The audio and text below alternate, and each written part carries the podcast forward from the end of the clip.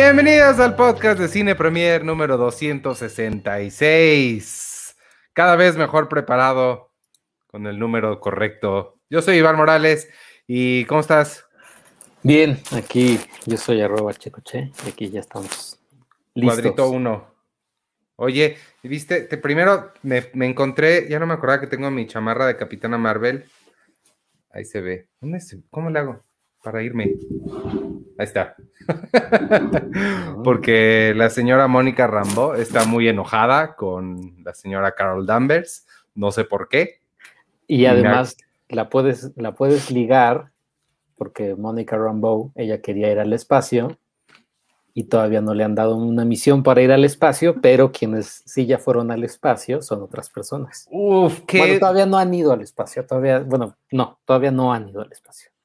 Pero qué buena, este, ¿cómo se dice? Puente temático. Ajá. Este, porque sí, antes de que lleguen los demás y me empiecen a callar y no me dejen hablar de, de The Right Stuff como la semana pasada, ¿tuviste chance sí. de ver el, el, único episodio que han subido todavía? Sí. Está padre, ¿no? El, el, hay dos cosas que me gustaron mucho de, de, de este primer episodio. No, me, me, gustaron varias cosas, pero deja, deja aquí pongo nada más eh, la, la imagen para que la gente sepa de qué estamos hablando. Me gustaron dos, dos cosas más que nada. Uno, la música.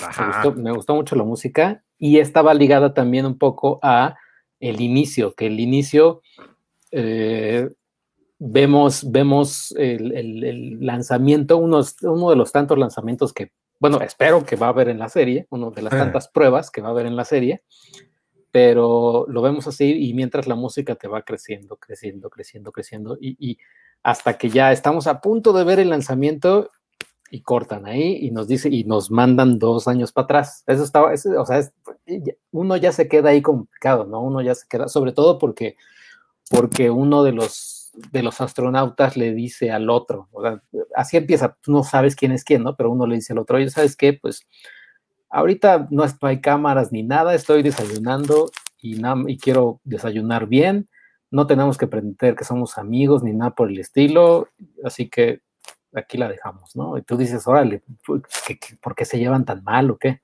Y ya a partir de ahí como que dices, ya quiero verla. Esos dos astronautas son John Glenn y Alan Shepard. Eh, spoiler alert de un dato histórico real. John Glenn es el primer eh, norteamericano en salir a órbita, salir de la Tierra. Y este, pues fueron, eran, eran como los dos rivales que no sé qué tan en serio, o sea, en la vida real hayan sido rivales tal cual. Sí. Y, igual y sí, la verdad no, no sé, pero, pero pues sí, en la, en la historia sí son como los dos, los dos protagonistas que están luchando por el, por el honor de ser la primera persona en ser enviada al espacio. Este, yo ya vi eh, seis, tre, primero vi tres, dos y luego me liberaron tres, entonces cinco. Ya vi cinco episodios oh. de los ocho que hay porque me los adelantaron, porque tuve entrevistas con parte del elenco y con la productora y, híjole, voy a, voy a sacar este, mañana una, una entrevista que además, que además a mí, a mí me emocionaba mucho porque ustedes saben que a mí me gusta mucho el espacio y todas estas cosas. Entonces, eh, me emocioné mucho porque nos dieron una entrevista con, este, con Carmen Félix, que es una ingeniera aeronáutica, no sé, estoy, no, no, estoy diciendo totalmente mal su título, pero trabaja en la NASA.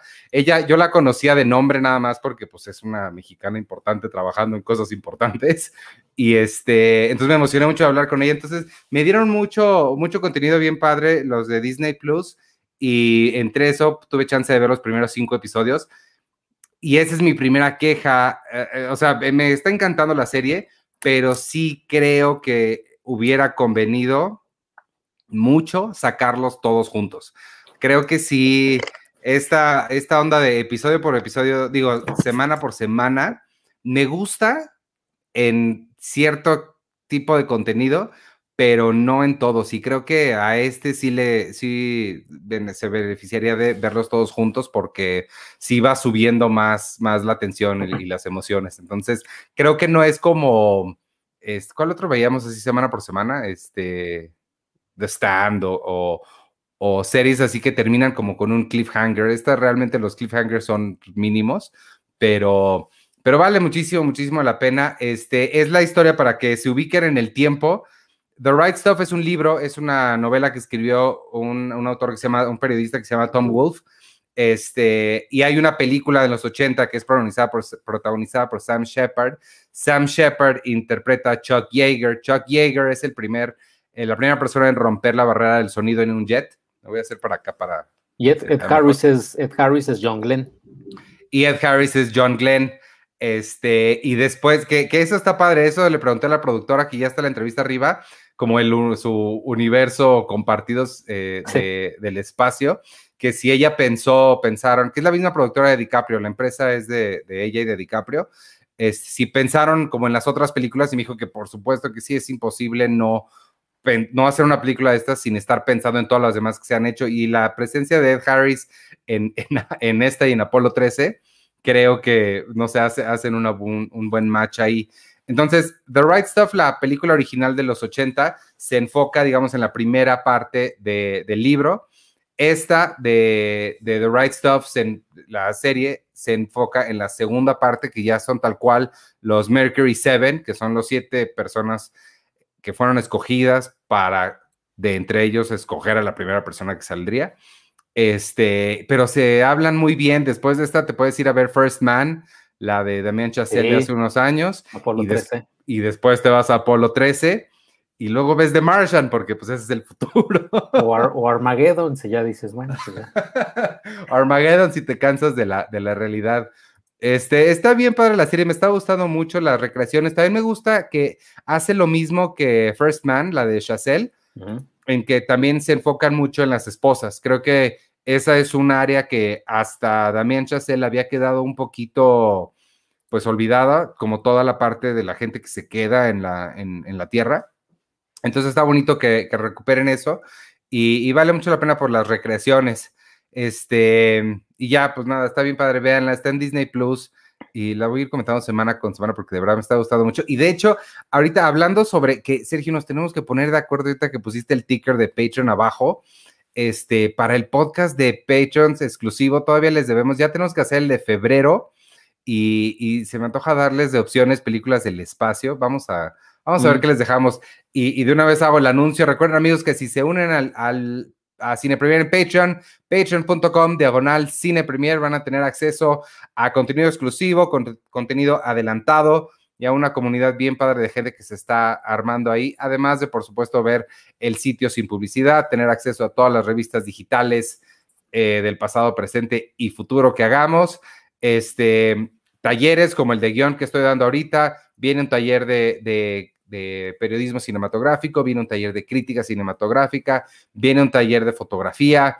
Todos esos talleres van a ser gratis. Este, voy a dar uno de consultoría de guion, pues si tienes un guion ya escrito, lo, lo platicamos uno a uno. Entonces, hay muchas cosas bien padres ahí en el Patreon y parte de esas cosas son los podcasts exclusivos, este, que mes con mes les hacemos un podcast nada más para la comunidad de Patreon y pues, pues únanse, patreon.com diagonal cine premier. Ah, y además tenemos ahorita una de estas playeras de nuevo diseño que se me acaba de, un año después de que estamos haciendo estos en vivo, se me ocurrió ponerle un gancho para que se vea mejor. Este, tenemos este nuevo diseño y este que tengo aquí que es similar pero en negro, similar pero diferente. Este, y tenemos una playera de estas para mandársela a la primera persona que se suscriba a cualquiera de las casas Pau, eh, que son Pau Aprendiz, Pau Monóculo y Pau Geek, dependiendo de tus intereses, porque además hacemos contenido específico para esos intereses. Este, Team Patreon, métanse, les va a gustar. Y ya, este, ¿y en qué estaba? En que creo que ya no me acuerdo, o sea, yo ya no me acuerdo de qué quería hablar de, de Right Stuff. Perdóname. Ya que llegó Penny. Eh, están hablando de Right Stuff. Sí, porque si no, no me dejan. Sí, escuché, mientras puse, puse el podcast en mi Facebook, y sí escuché que dijiste que no te dejábamos hablar. ¡Qué mentiras! La semana pasada no me dejaron hablar de, The Right Stuff. Ay, ya le pegué esto. Este, pero ya, ya pude hablar, pero Sergio se quedó con ganas de decir algo porque yo hablé muchísimo. No, nada más, bueno, ahorita primero eh, leer de nuestro, nuestro colaborador José Roberto Landeverde. Dice, hola, no, yo no he visto The Right Stuff, pero conseguí The Stuff, que es la del postre Alien Serie B. ¿No es lo mismo? No, pero es una gran opción. The, Stuff creo que está en, en Amazon Prime, si la pueden ver. The Stuff es una película ochentera de Serie B, como dice Roberto, y es es muy buena, es muy buena, muy divertida. Si pueden verla, está padre. Esa no la conozco. Ahí está Arturo. Y ya, aquí está Arturo. Hola Arturo. Hola. Bienvenidos. ¿Cómo están? Estamos muy rojos hoy, ¿por qué? ¿Estamos muy rojos? Porque hay que ser rojos. Ay, yo mira, traigo mi de. ¡Oye, qué increíble! Se lo voy a pero, pero no roja. Oye, me están, eh, eh, vi que alguien puso que quería que cantara Hit Me Baby One More Time. No me la sé, discúlpame, Manolo. ¿Pero por qué? ¿Por el documental de Britney? Ajá, que yo no lo he visto, no lo he encontrado por ningún lado, pero aparte no sé por qué yo. Ay, chavo, pues no le estás preguntando a la gente adecuada. Pues mira, le pregunté a gente que ha encontrado cosas que ni los que la filmaron la pueden encontrar en, en línea y ni así. Oye, no, sí está bueno. Sí está bueno el, documental. ¿Vamos a hablar de, del documental o va a ser después? no, se va a estrenar, no se va a estrenar aquí, ¿verdad? No. Dice Madame Tussauds que hasta en YouTube está. Hasta en YouTube está. Ah, Oye, yo solo quiero decir algo muy atinado que dijo Ale Kazagi sobre el documental y creo que tal cual lo describe. Es que el documental de Britney. ¿Quién es Ale Kazagi? Ale Castro. ah, Ale Castro. Me confundo con su apellido porque en Twitter está como Ale Kazagi. Ale Castro, a quien queremos mucho, pero dijo algo que creo que sí eh, le atinó muchísimo al, documental de Britney, que es como, seguro todos hemos leído estos hilos en Twitter, el de Selena, el de Armie Hammer. Claro, ha sido nuestra compañía en la pandemia. Exacto, pues haz de cuenta que este documental es como un hilo de Twitter hecho documental. O sea, como que te junta como todas las evidencias de lo que obviamente has, eh, todo el acoso de Britney Spears, el circo mediático, o sea, todo eso y las historias, ¿no? Que, que, se vendieron sobre ella. Es como un hilo de Twitter tal cual, ese es el impacto. O sea, cuando leímos el hilo de Selena Gómez y Justin Bieber, así. ese es el impacto. Qué increíble. Esos, hilos, esos hilos han sido maravillosos. La verdad es que no tiene nada que ver, pero tú eres la persona con la que tengo que hablar de esto, Penny. ¿Viste el video del señor abogado que tenía un filtro de gato? Ay, sí, nos hubiéramos puesto todos ahorita cara de gato. En, el mundo, en el ámbito audiovisual, en cine, sí creo que es lo mejor que pasó en la semana. O sea. No, ¿sabes, ¿sabes qué es lo que yo estaba analizando eh, muy seriamente? O sea, tuve un conclave conmigo mismo y, lo discutí frente al espejo. Y, o sea, este video que vi 250 veces está a la par de esos dos videos que tú y yo sabemos perfecto que te suben el ánimo. Sí, sí, sí, sí.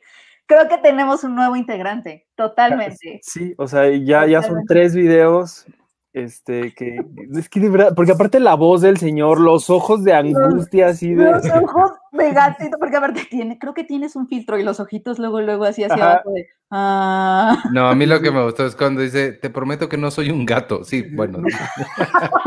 y el otro, sí, sí, lo, lo puedo notar. Lo puedo notar. Y luego salieron los memes de que eran, es el avocato at law. esas cosas, ay, no, qué increíble, porque era un abogado. Y es que además también el contexto estuvo chistosísimo, porque, o sea, ¿qué más serio, qué junta de Zoom puede ser más seria que la que tienes con un juez? No, era, era, una, audiencia, o sea, ni siquiera era una reunión, era una audiencia para hablar de un tema seguramente muy complejo. Y muy serio, son abogados. O sea, el juez y los abogados son personas muy serias siento que no, no hubiera tenido el mismo impacto si nos pasara a nosotros, o sea, de cuenta, ¿sabes? O, sí. No sé. Pero el hecho de que fuera en una audiencia súper seria enfrente de un juez y que le estuviera prometiendo al juez que no es un gato. mi computadora, ah. ni, mi computadora ni lo puede hacer. Yo la, la, la, otra vez que estaba en casa de mis papás, quise ponerle el fondo de, o sea, hasta le tomé una foto a mi de este para poner esto de fondo. Y mi computadora de plano me dijo, no, esto no, no, no va a funcionar, tienes que ¿en cambiar. serio que tomaste una foto de tu librero? Pues lo quería intentar, pero, pero no me dejó mi, mi computadora, me dijo que estaba, que la necesitaba actualizar. Oye, no está tan vieja mi computadora. Ay, Yo Sí, luego en. Google Meet es donde yo me dicen que puedo hacer cosas y no, no lo sé, no le, no, no le sé picar al Google Meet. Oye, te Oigan, pues- tuviste el video del gato, ¿no? También. Sí, sí, está padre, sí, sí, está chistoso. Sí, está, está las caritas del gatito. Sí, ¿Dónde la verdad es que es, fue un gran video. Gracias. a mí por lo- ese la video. combinación de los ojos y la voz, o sea, esos dos son los que lo que más me encantó. Sí, sí, no, sí está increíble. Sí, es de, es de las mejores cosas que nos ha pasado en un buen rato. Joyas de la pandemia, tal cual. Ajá, sí. Ah, Pero yo bueno. también lo amé. Ay, Ojalá que a pues ustedes sí. no les pase. Pues, Oye, ¿qué, qué, ah. qué más vieron entonces en la semana? Ya se estrenó el de tu novio Tom Hanks, Arthur, las noticias del gran Mm. mundo, News of the World, la nueva Paul Greengrass. Está una, la cosa más, híjole, o sea, si ustedes creían, para la gente que creía que Iñárritu era pretencioso, ahí está Malcolm y Marie, Dios mío, qué cosa. Cada vez que la pienso, me cae más gorda. Sí, ¿les Este, gustó? ¿La vieron? No, No la vi, vi, no. solamente vi muchos comentarios de que gritaban todo el tiempo, Gritan todo el tiempo. que hubiera sido una obra de teatro increíble, pero que no saben por qué la filmaron. Sí, como obra de teatro creo que me hubiera funcionado mucho más, pero, pero, pero no, a mí, a mí sí no, no, no, nada. Pero Yo como ahora ya las la obras vi. de teatro ya las filman y son películas, pues igual y ya no sabemos bien.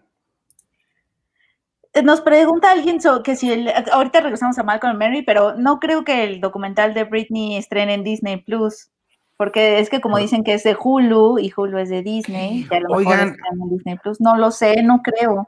HBO Max, ¿qué nos, qué nos, qué nos pueden decir de HBO o no pueden decir nada? HBO Max. Hoy fue, no sé si tú entraste, Arthur, Sí, pero... pero te salvaste a ti mismo. ¿Por qué? No sé, pues es que fue algo que mm, podía haber sido un mail. Ay, perdón, es que lo estoy diciendo aquí en vivo, pero es que de verdad sí, no nos enseñaron nada. Este, Es lo que iba a decir, sí. nada más nos conectamos a una plática. Para quienes no sepan, estamos hablando de un evento de HBO Max eh, en el que se anunció, bueno, no se anunció ahí, ese fue el punto, en el que, pues, ¿qué se anunció, Checo? O sea, se suponía que estaban hablando como del contenido de lo que va a venir, pero por primera vez estaban hablando como de forma unificada. Warner Bros., este, los canales Warner, Turner, TNT, etcétera, este, más HBO y HBO Max, ¿no? Que todo es parte de Warner Media. Entonces estaban hablando por primera vez como de, de forma unificada. Pero no se dieron realmente an- grandes anuncios, porque incluso lo de HBO Max me cuenta Checo que se anunció antes. Sí, Sí, fue un, fue un mail, ¿no? Que mandaron antes de que empezara la- el evento. De hecho, a mí se me hizo raro porque dije, ¿por qué nos mandan este mail a las ocho y media, nueve de la mañana? Y el, el evento este iba a empezar como a las once, creo.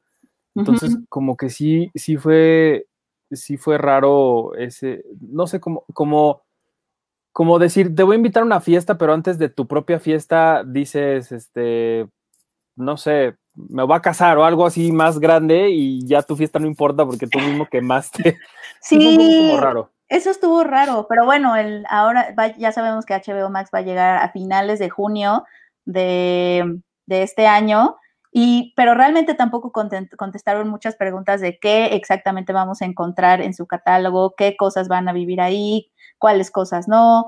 Este, hubo varias, hubo varias preguntas. Ah, bueno, lo que sí sabemos es que si tú tienes suscripción de HBO Go, HBO Go va a desaparecer, pero vas a migrar inmediatamente a HBO Max. Es decir, si tienes cuenta de HBO Go, vas a tener cuenta in- inmediata en HBO Max o este, a través de Easy de, de, de los socios, ¿no? Que también puedes comprar HBO este, ahí. Vas a tener cuenta inmediata en HBO Max, lo cual sí me dio alivio porque fue como de, ¿cómo va a haber HBO Go y además HBO Max? Yo ya no puedo pagar tantas apps. No, a mí lo que me dio gusto es que en el mail que dijeron, dicen, los suscriptores tendrán, bueno, además que dice, el, el servicio de HBO Go será descontinuado y los suscriptores tendrán acceso a HBO Max en una aplicación totalmente nueva. O sea, ya con esa, el totalmente nueva para mí fue así como de, ya, bendito Dios, vamos a tener una aplicación decente de HBO, porque pues ya saben, quienes tienen HBO Go saben que pues, pues no, son increíbles todos los contenidos que tienen ahí, pero nomás su aplicación parece que quieren que no veamos sus cosas. Sobre todo la de la, la, de la tele. Yo la tengo, o sea, la de mi celular eh, ah, funciona muy bien, pero en la tele, este, que es una Samsung, si se traba, me saca, tengo que volver a loguearme. Si, yo lo que, lo, que digo es que parece como que están probando qué tan buenos son sus contenidos, porque mira, hasta poniendo la peor app del mundo te vas a seguir metiendo. Exacto. Yo la, yo la tengo en Roku y en Roku lo que me pasa es que a veces jala, a veces no. Y si se te ocurre ponerle pausa a lo que estás viendo, ya ves que cuando le pones pausa aparece en el botón de pausa, rebobinar, adelantar, ya no se quita nunca. Y los subtítulos desaparecen, luego aparecen, luego no, luego tienes como unas cosas ahí raras.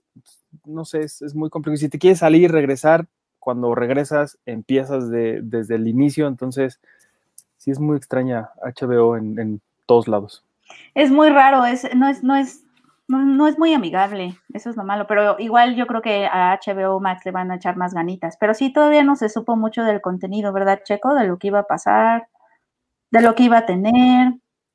No, sí, no, la verdad es que es que estuvo muy, muy raquítico el evento, pero pero pues ya, es que, creo que creo que Disney, o sea, el evento, el de Investors Day, que hoy hubo también otro Investors Day más, más interno para Disney.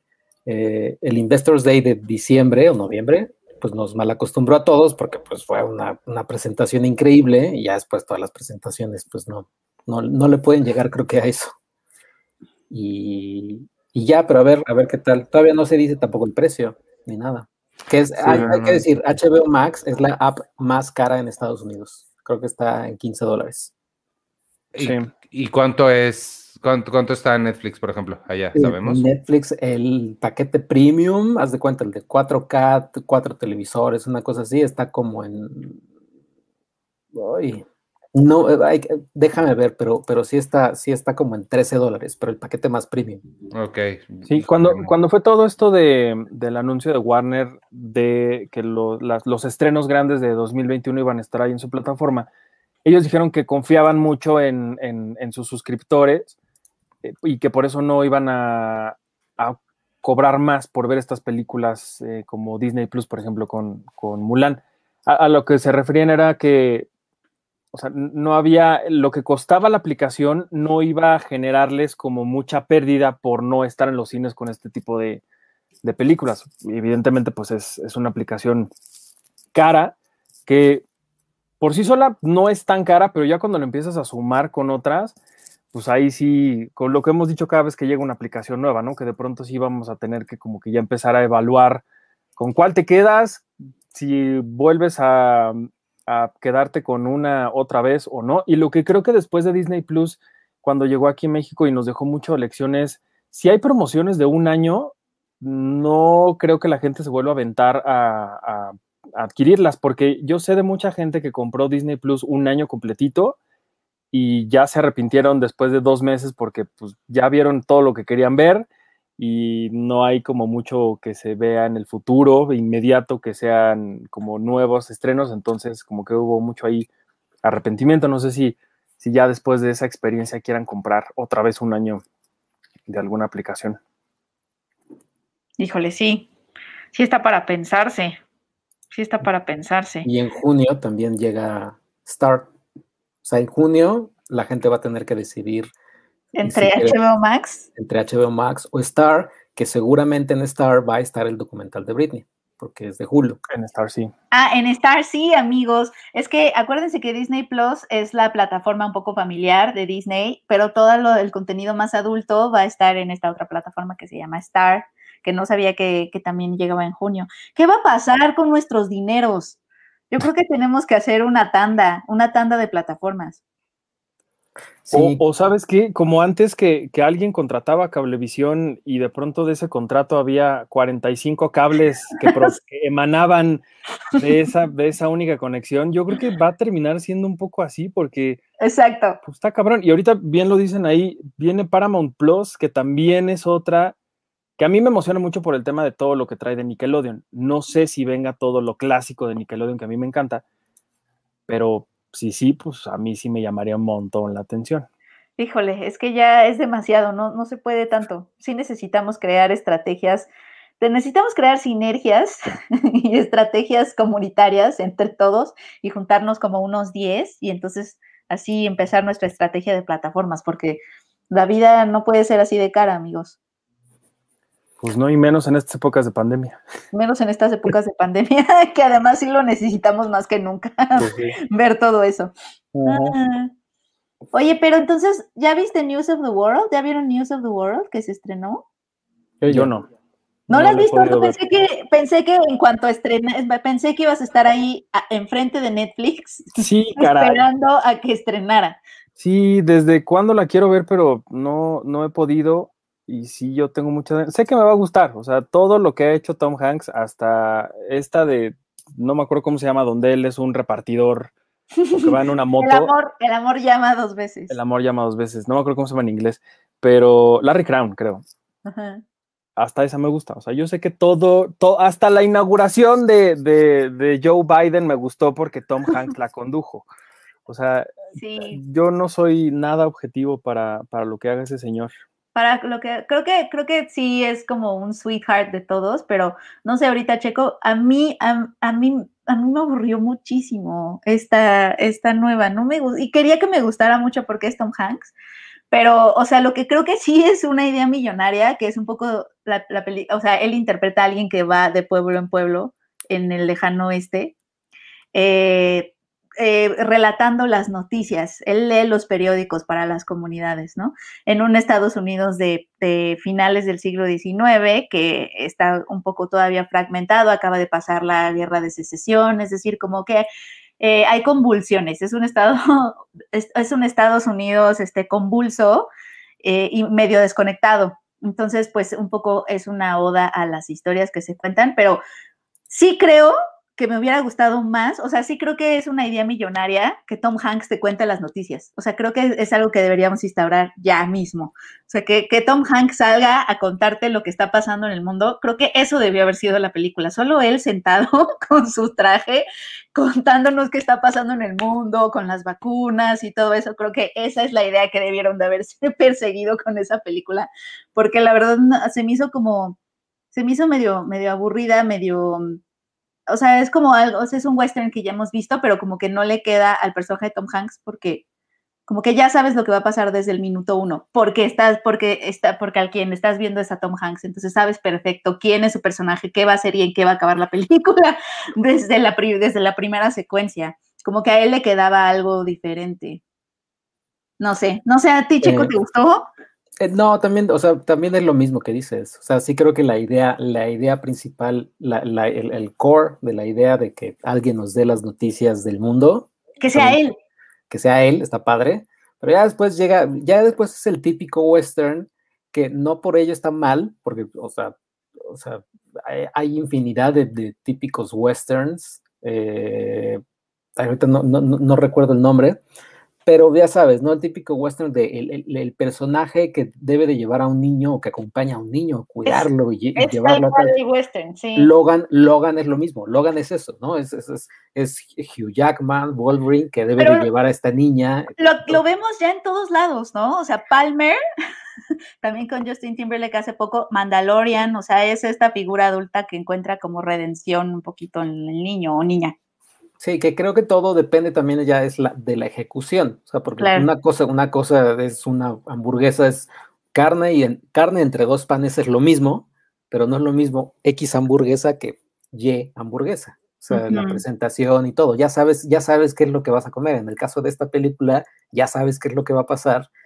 Y lo único que, que la salva, si esta, hubiera, esta película hubiera sido interpretada por este X actor, es como, eh, Así es como, eh, Super X, súper pasable y demás, pero es Tom Hanks quien le da, quien la eleva demasiado. Lo que me extraña es de Paul Greengrass, que Paul Greengrass sí es un director que pues, es, bastante, eh, que, conoce pues de, narrativas, etcétera, y que creo que fue el, más reciente, no, eh, le otorgó a Tom Hanks una de sus tantas nominaciones por Capitán Phillips, y en esta, en esta película, pues no, hace una actuación que digas, wow, acaba muy lindo la película, creo que es de la, el, único, la, acaba, es un final feliz en una película de Paul Greengrass que a mí se me hace bastante extraño.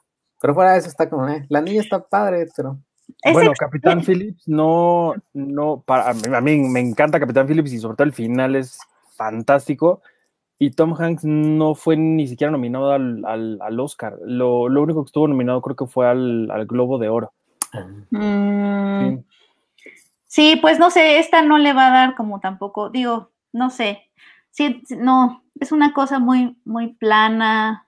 Y eso que tuvo dos películas este año para, para, para premios, o sea, la, la, del submarino este o la del barco este de Apple TV y esta la que él escribió, a, mí me gusta mucho más la del submarino que esta. O sea, aquí nada más es como que pusiste a Tom Hanks, a tu figura de acción Tom Hanks, que ya sabes cómo es y qué es y qué tipo de personaje es, porque es el personaje que siempre hace Tom Hanks y lo hace muy bien. Y creo que en algunas películas funciona, pero aquí, si lo metes en una película de este estilo, donde se supone que él es un antihéroe, o sea, es que en ningún momento hay la duda de que él, él no se va a encargar de esta niña, ¿sabes? Como mm. que incluso no hay esa ambigüedad.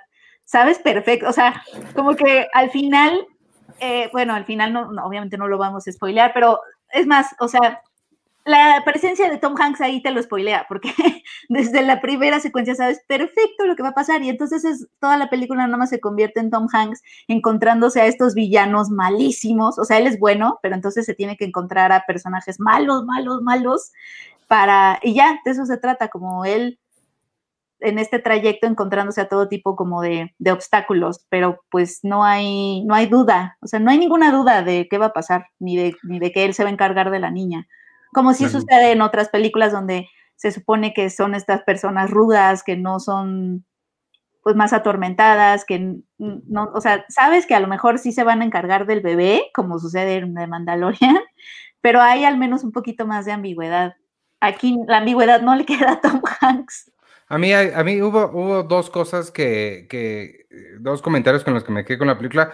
Los dos ya más o menos lo dijeron. Me salió ahorita porque tú tenía que hacer unas cosas, pero estaba escuchando.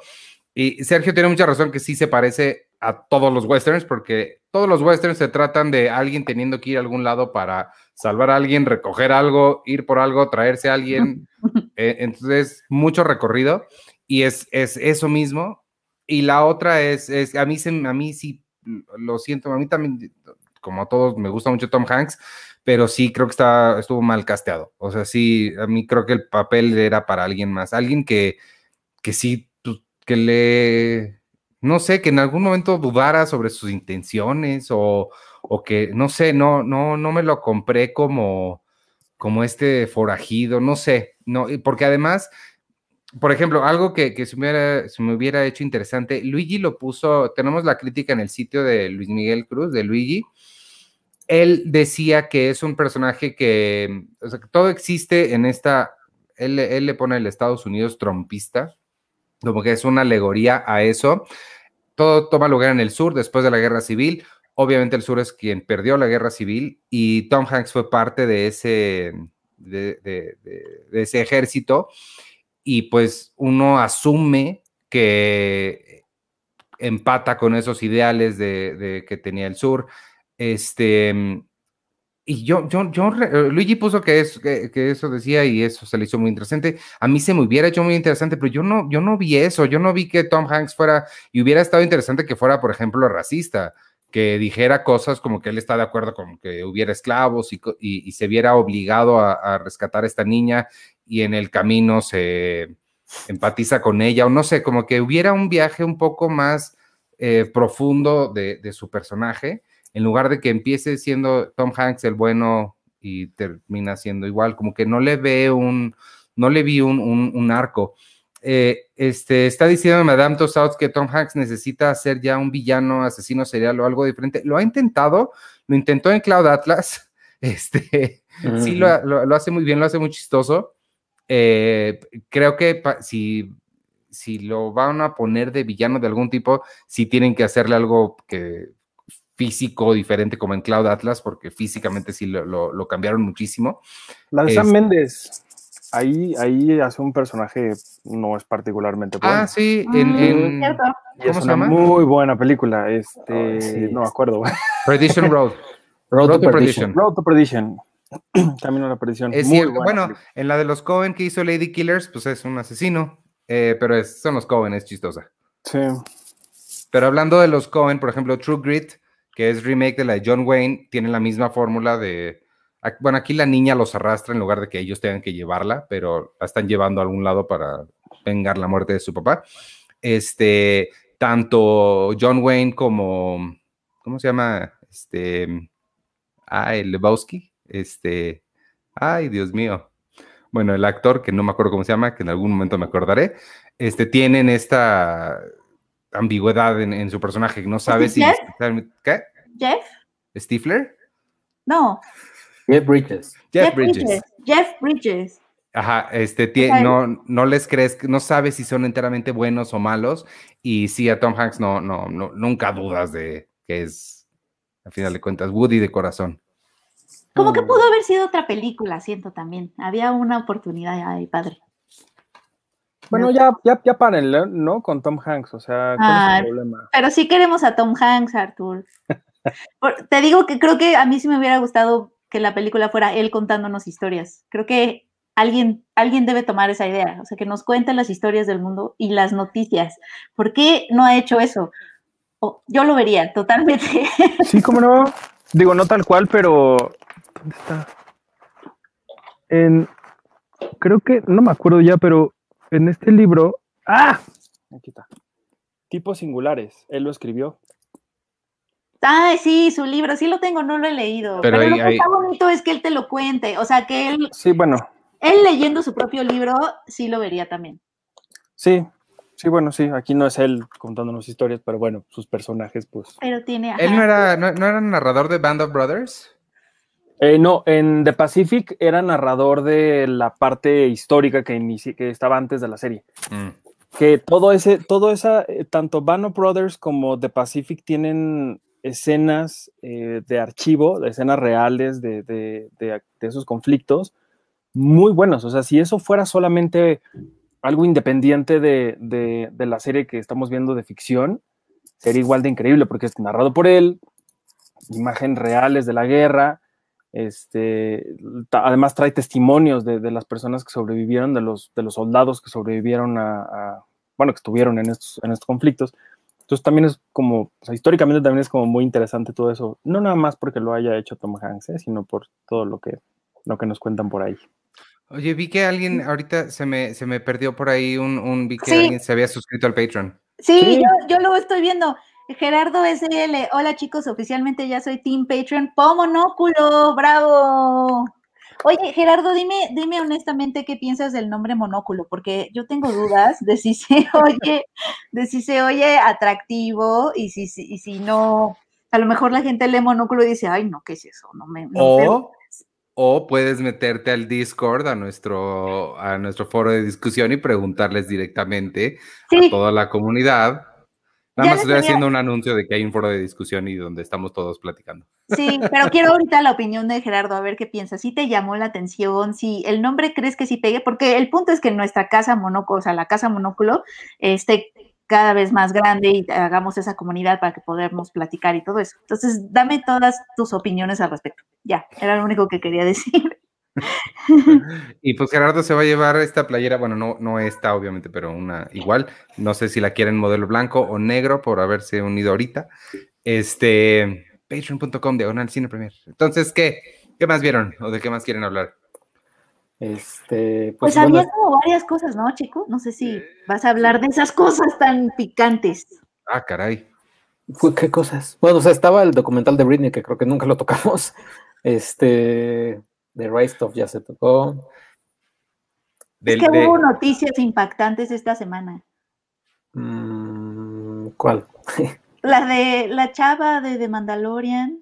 ah, Gina, ah, Gina que, ya tenía problemas y que la acaban de despedir de Lucasfilm y ya no va a salir en The Mandalorian. Su personaje me gustaba mucho, pero al parecer sus, mm, sus, posts no eran los, los, en sus posts en redes sociales no eran los más apropiados para lo que además está pasando en Estados Unidos ahorita. Sí, lo que yo supe rápidamente nada más es que le dieron, Disney le dio tres chances. En noviembre subió, en, noviembre subió tres diferentes posts. Uno, el primero de ellos era de que eh, decía que la pandemia era como un hoax, un fraude, o sea, como, como no un fraude, algo así, como que estaba todo arreglado, ¿no? Disney le dijo, oye, este... ¿Cómo que todo arreglado? Ajá, como que no está padre. Ok. En noviembre de ese mismo, o sea, unos días después, dijo de las elecciones arregladas, ¿no? Disney también le dijo, oye, bueno, no directamente a ella, sino a su agencia, UTA, UTA o UAT, algo así. Le dijeron, oye, dile a Gina Carano que le baje porque pues esto no está padre. En, noviembre volvió, se burló, bueno, no se burló, bueno, sí, de la comunidad trans, porque ella, también la comunidad, ¿no? ellas le, pidieron, oye, Gina, pon en tu biografía este, que, que te gusta que te digan she, her, ¿no? O sea, ¿cómo quieres que se refieran a ti, she, her? Cosa que tampoco se me hace, o sea, si ella no quiere poner en su biografía, pues que no lo ponga, ¿no? O sea, ¿Quién, le, dijo? ¿Quién le dijo? Parte de la comunidad trans, o, no sé si trans o, o, no sé, pero que le dijeron, oye, pon en tu biografía cómo te gusta que te digan. Y ella, pues, ¿por qué lo voy a poner, no? O sea, pues es mi biografía. Y entonces corte A, posteo que también estaba mal, puso en su biografía, bip, bop, boop. O sea, como she, her, y puso bip, bop, boop. Y ella después, eh, a lo que Disney dijeron, ok, vamos a sentarnos tú y yo porque ahora sí vamos a hablar, Gina Carano, este, contigo. Y ella primero dijo, no, es que me refería a Artuditu, eh, porque hace bip, bip. Y ya después ella posteó, ella posteó y dijo, no, no, sí, la verdad es que sí, hablé, hasta lo posteó, hasta lo, hasta ella lo dijo en entrevistas, hablé con Pedro Pascal y Pedro Pascal me ayudó a entender que la forma en que yo me, que, yo me burlé de eso estaba mal. Lo que a mí me gusta es defender a las personas que pues, no, no, se pueden este, defender o cosas así, ¿no? O sea, como que dijo, órale va. Y Disney le dijo, ya, porque ya se sentaron con ella y le dijeron, bueno, va, ¿Todo está bien? Sí, sí, sí, ya no voy a decir nada en, mis redes sociales. Va. Corte A, lo último de eh, Disney iba a anunciar una serie, un spin-off con Gina Carano, este, de su personaje, de Cara Dune, en diciembre, en el, en el, Investors Day. No lo anunciaron porque dijeron, después de estas cosas de noviembre, mejor vamos a, mantenerlos así. Pasó esto de hace unos días y ya fue la gota que derramó el vaso y fue lo, fue lo que Disney dijo, ¿sabes qué? Gina Carano, ya, bye. Ya, o sea, sí, sí hubo como varias. Ella, ella en algo, en el post que dices de, oye, este, este, sí lo dije así, lo de bip, ella dijo que Pedro Pascal la había ayudado a entender, ¿no? Que, que, él le había ayudado a entender que, que, o sea, por qué las personas ponen los pronombres este, que prefieren para a la hora con los que se identifican. Sí, y, que su como dijo, ya lo entendí. Y que su burla, o sea, estaba mal su burla, ¿no? O sea, que se burló de algo que pues no estaba padre. Sí. Y ella dijo, ya lo entendí. Eh, pero ya después lo último que puso fue lo de los nazis y judíos y, no. Sí. Híjole, sí, que, ay, qué difícil. Bueno, y, también, mm, si no mal recuerdo, también habló, no recuerdo si fue lo que sucedió en el Congreso o si estaba como también un poco atacando a los, a los, a, los demócratas y, cómo estaban eh, siendo tratados los republicanos, sobre todo la gente cercana a Donald Trump y, y demás, los super mega extremistas. Creo que también dijo algo al respecto de, eso. Entonces, aún así creo que, bueno, y lo que nos dice aquí Alice, que la hermana de Pedro Pascal es mujer trans, y bueno, Pedro fue el de los primeros que puso él y en su Twitter lo pueden ver todavía como él tiene estos, estos pronombres, pero no sé en qué momento te puedes llegar a sentir tan intocable o tan súper mega importante que crees que puedes eh, ser así y, decir las cosas públicamente así, ¿no? O sea, A lo Pues es mejor que ella eres- no cree que está siendo controversial, o sea, ella está diciendo lo que cree y pues sucede que lo que cree es una estupidez. Yo más bien siento que ella parada en su ladrillo de soy una superestrella de tal, tal, tal, tal y tal, se sentía como con esta, con este, esta protección de, y sobre todo si ya le habían pasado varias, de ser así y de, y, y de, y de ser como cada vez más, más acidita, más, más pesadita. Y digo, al final de cuentas, ¿qué es lo que sucede? Como bien decía Penny, o sea, su personaje es increíble. A mí me gustaba muchísimo, es de lo A mejor que me gustaba de Mandalorian. A mí Y también. por lo que sabía, los planes que tenían para ella eran muy buenos, incluso de las cosas que se anunciaron, creo que ella iba a ser parte también de otra cosa. O sea, tenía muchísimo para dónde llegar, tenía mucho con, con donde podía explotar su, su personaje y la soberbia le ganó. Y el por andar de hocicona fue que le pasó lo que le pasó, porque ¿y cuánta gente no le ha sucedido últimamente? Que de pronto se suben tantito en un lugar, lo hemos visto con influencers, con actores, con políticos, con todo el mundo. Tantito se sienten arriba de algo y ¡pum! Se acabó. ¿Por qué? Porque se sienten como, no sé si intocables, que pueden hacer lo que quieran. Es que, es que yo no creo que, yo, yo creo que no, no- yo no me iría porque se sienten intocables, yo me iría por la, por el mucho porcentaje que hay en internet, que, que- que te dicen, es que es el free speech, ¿no? Es que hay, hay libertad de expresión, y seguramente ella no, creo- no creo que se sienta intocable, sino simplemente dice, "Pues es que es mi libertad de expresión. Sí, pero si trabajas con una empresa que, que- que ellos dicen, oye, sabes que no, no, o sea, y ya te llamaron la atención tantas veces, pero ella no, no, no, no, no que no entienda como si fuera tontita o algo así, sino simplemente ella no, no, no, no vislumbra todo eso, eh, pues lo va a seguir haciendo, porque va a decir, es que es mi libertad de expresión, que tiene todo el derecho, pero sí, o sea, pero no es lo mismo que si, que si tú, Arturo, me invitas a tu casa y yo voy y te digo, y ya llego en tu casa y digo, ay, Arturo, es que toda tu familia se me hace esto y por esto y por esto. Y obviamente vas a correr de tu casa, porque yo, pero yo en mi cabeza voy a decir, pero Arturo, pero en mi libertad de expresión la estás coartando.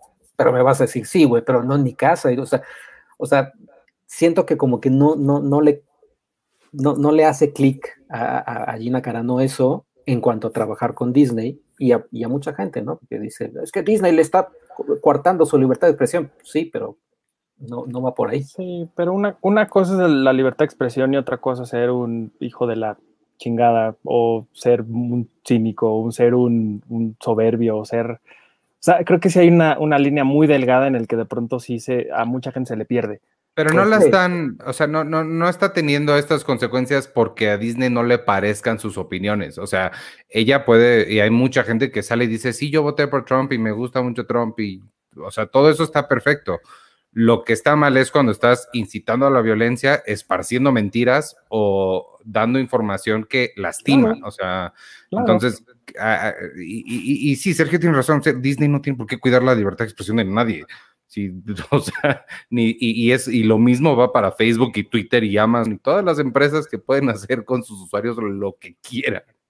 Sí, pero Este, tampoco, no, o sea, creo que es ingenuo pensar que hay cosas que tú siendo parte de Disney puedes o no puedes decir o hacer o considerar como, o sea, yo creo que por más libertad Disney sí dice, pues a ver, échale un ojo a las opiniones de esta persona porque vean lo que dice. No, pero es lo- ¿no? no- nos, pasó, nos pasó a nosotros. Nosotros tuvimos una persona que, que tenía y solía colocar opciones en redes, eh, opciones, opiniones en redes que están, o sea, diametralmente opuestas a la filosofía que manejamos en Cine Premier. O sea, nosotros en esta empresa somos feministas, somos progresivos, o sea, tenemos esto, somos una pu- publicación que sigue esos ideales y tener gente que va en contra de esos ideales, pues no va como con, con tu visión de, de- tu marca, ¿no? Y tienes toda la libertad de decir, oye, pues si tú eres un no sé qué, pues no, pues, no te queremos acá. Pero la lección también grande de eso es que absolutamente nadie, ni el personaje más padre después de Pedro Pascal en el Mandalorian, es indispensable. Nadie es indispensable en ningún lugar donde estén Y el siguiente episodio de Mandalorian, como Pucci, va a decir, y Gina Carano se estampó en una estrella cuando iba a su país.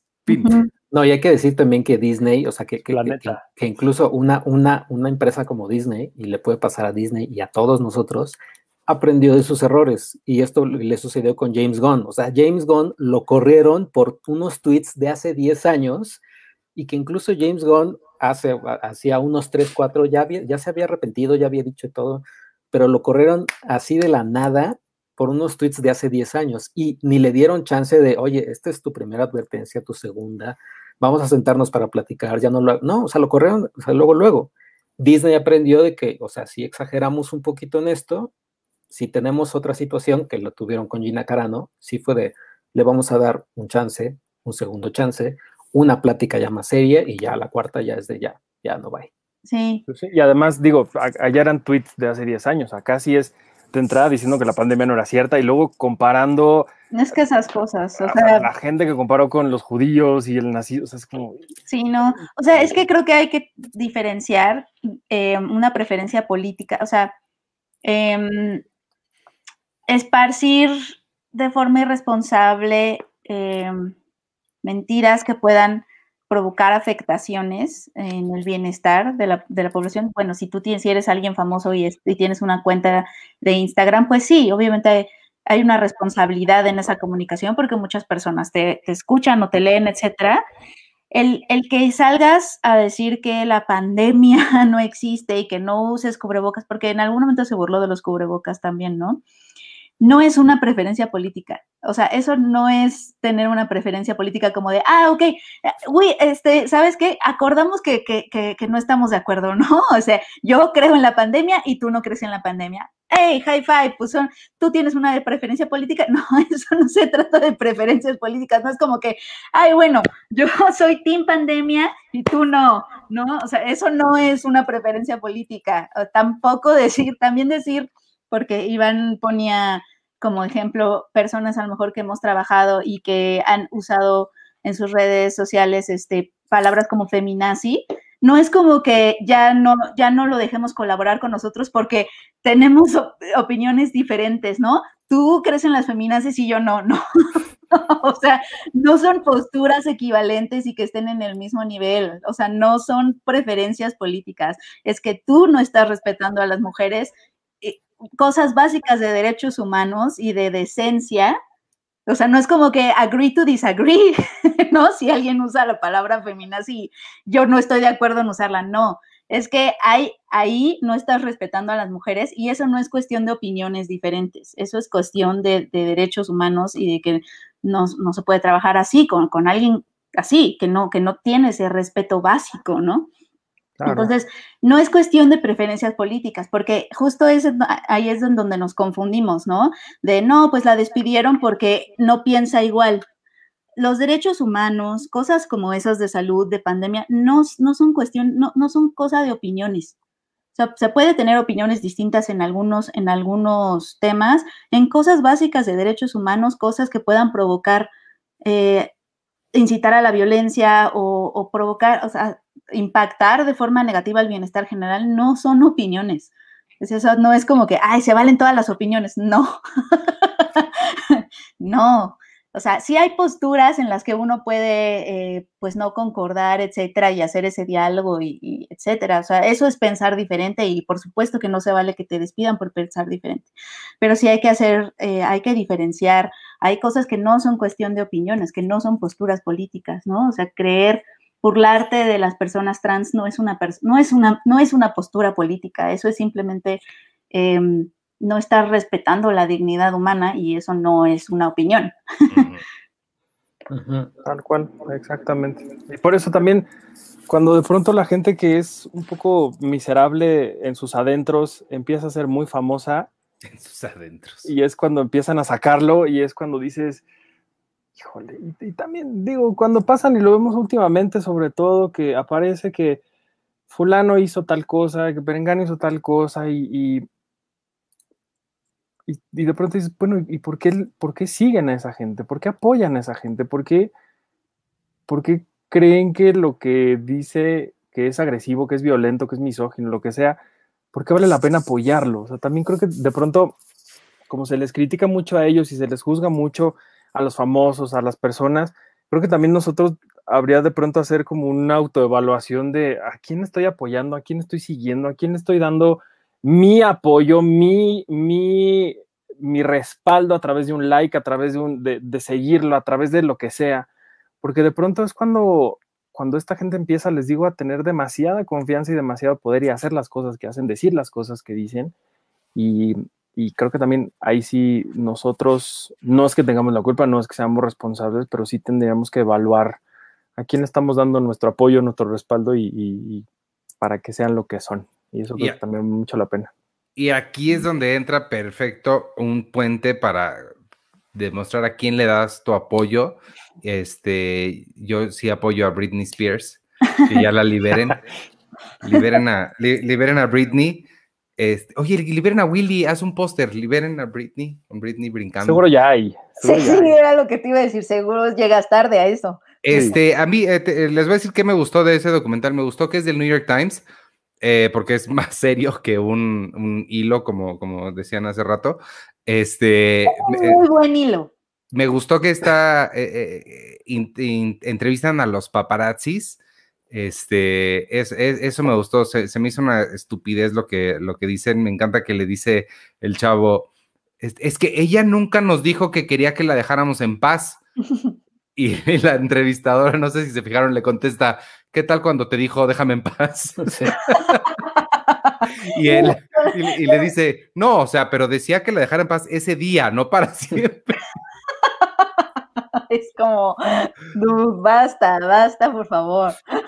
A mí siempre me dio, yo, yo creo, si me estoy equivocando y alguien que me conozca se acuerda de algo diferente, me dice, pero según yo, yo no recuerdo haberme nunca burlado de ella. Lo que sí recuerdo haber sentido de Britney era mucha lástima. Siempre me, bueno, no siempre, pero desde que empezó lo que, todo su, su relajo, siempre me había dado mucha lástima porque se, pues sí, se me hacía como alguien que estaba completamente perdiendo todo, ¿no? Yo creo que ha de ser bien difícil ser famoso si no tienes un, una base sólida a tu alrededor, una familia o, amigos o no sé, algo que, o, autoestima, no, no, no sé qué se requiere, pero una base sólida, ya sea en ti mismo o con la gente que te rodea y te quiere, ha de ser bien difícil de repente estar metida en una industria, que además la, no solo la industria musical, sino la industria del musical pop, tan este, industrial, ha de ser bien difícil.